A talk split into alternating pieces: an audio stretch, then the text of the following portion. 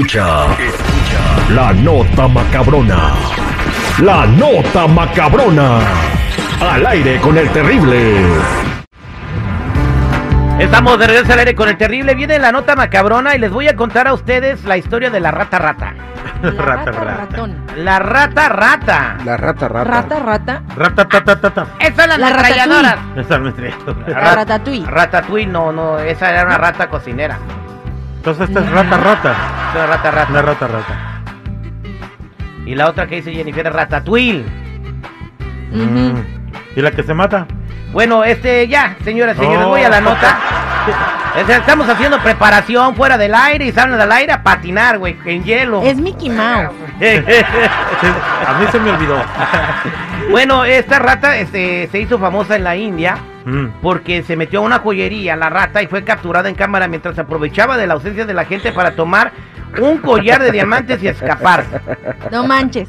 Pues sí, por eso le digo la rata rata, o sea, aparte de ser rata, era rata.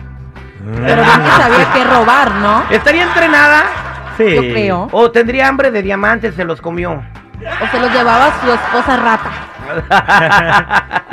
Era, o sea, ahorita que hay desempleo, desempleo en, en Disney, a lo mejor a Mickey Mouse que necesitaba vender los... los- Oye. los- Pues ahí está. Esto sucedió en la India, señores, la rata rata. Vamos a contarles también... Oigo, A lo mejor es el ratón Miguelito, ¿no? eh, ¿no, lo- el riatón Miguelito? Sí, es que dice, esto es para mí, Miguelito. No, ¿sabes qué fue el, fue el Tooth Fairy? porque se lleva los dientes? El Tooth Fairy es un hada, güey, no es un ratón. Ah, entonces el ratón es el mexicano. Ah, es Chico Morales, por No, favor. perdón, pues. No Bueno, podemos eh, vamos a platicarles otra cosa. El- todo el fin de semana estuvimos viendo que andaban bajando objetos voladores no identificados en el territorio nacional de Estados Unidos y también en Canadá. Pero ¿qué crees? El Pentágono ha informado que un avión de combate estadounidense rebu- derribó un objeto volador en alta altura sobre el lago Hurón. Este derribo es parte de una serie inusual de incidentes aéreos que incluyen tres derribos en los últimos tres días. El Pentágono todavía no sabe de dónde vienen estos objetos, pero un alto funcionario militar no descartó las posibilidades de que sean extraterrestres. El general Glenn Van Herk, comandante del Comando Norte de Estados Unidos y del Comando Aeroespacial y de la Defensa Aeroespacial de Norteamérica, dijo que aún no han descartado la posibilidad de que sean marcianos. Cuando se cayeron estas naves, hubo un sobreviviente. ¿Quién? Escucha el testimonio del sobreviviente de este de esta información que hizo Terry. Oye, papi, ¿tú quieres saber por qué nosotros nos dicen los extraterrestres? Ah. O se bajaron Wisin y Yandel de la nave. Ahí está, ahí está, ahí lo dijeron. Hoy. Trataron de tumbarlo. oye, fue Oh, peligroso. entonces siguen subiendo, se fueron otra vez. ¿no? Oye, pero eran aviones de. Bueno, era, dicen el general que eran objetos cilíndricos eh, de, que estaban estáticos del tamaño de un automóvil. O sea, no eran globos como el globo chino que anduvo dando vueltas hace unas semanas acá en Estados Unidos. Estos eran como, pues, eh, lo- como lo estoy describiendo, del tamaño de un automóvil y de fonda de disco, en forma de disco. Oye, ¿te acuerdas que hace algunas semanas aquí mismo lo hablamos con don Ricardo de esos cilindros que les encontraban clavados en la tierra en diferentes países en Europa? Ajá. Es uno como esos entonces. Pues quién sabe qué habrá sido, pero que Dios nos agarre confesados. Supuestamente Que no se enojen. que, No. que no se enojen y que lleguen en paz. No, pues ya les dimos en la torre, ¿cómo van a ir en paz? Sí, ya no. Pues Hay sí, que tenernos ahora ya. Imagina cómo sería una invasión extraterrestre. Pero si vienen buscando bien inteligentes, tú no te preocupes, güey. ¿Por qué? ¿Por qué no? Sí, pues, andan buscando gente que tenga neuronas en el cerebro, Ah, así como no, eres. pues Te van a ver y te van a pasar de largo, güey. Sí, no. Bueno, ahí les va la historia de, de algo que pasó en la Segunda Guerra Mundial que se llama Operación Fortitude. Operación Fortitude. Fíjate que durante la Segunda Guerra Mundial los aliados buscaban una forma de engañar a los alemanes sobre los movimientos de las tropas y flotas que en el, en el Canal de la Mancha iban a invadir una isla que se llama Sicilia, que era primordial para poder abastecer a los aliados con armas, con municiones, con alimentos y todo.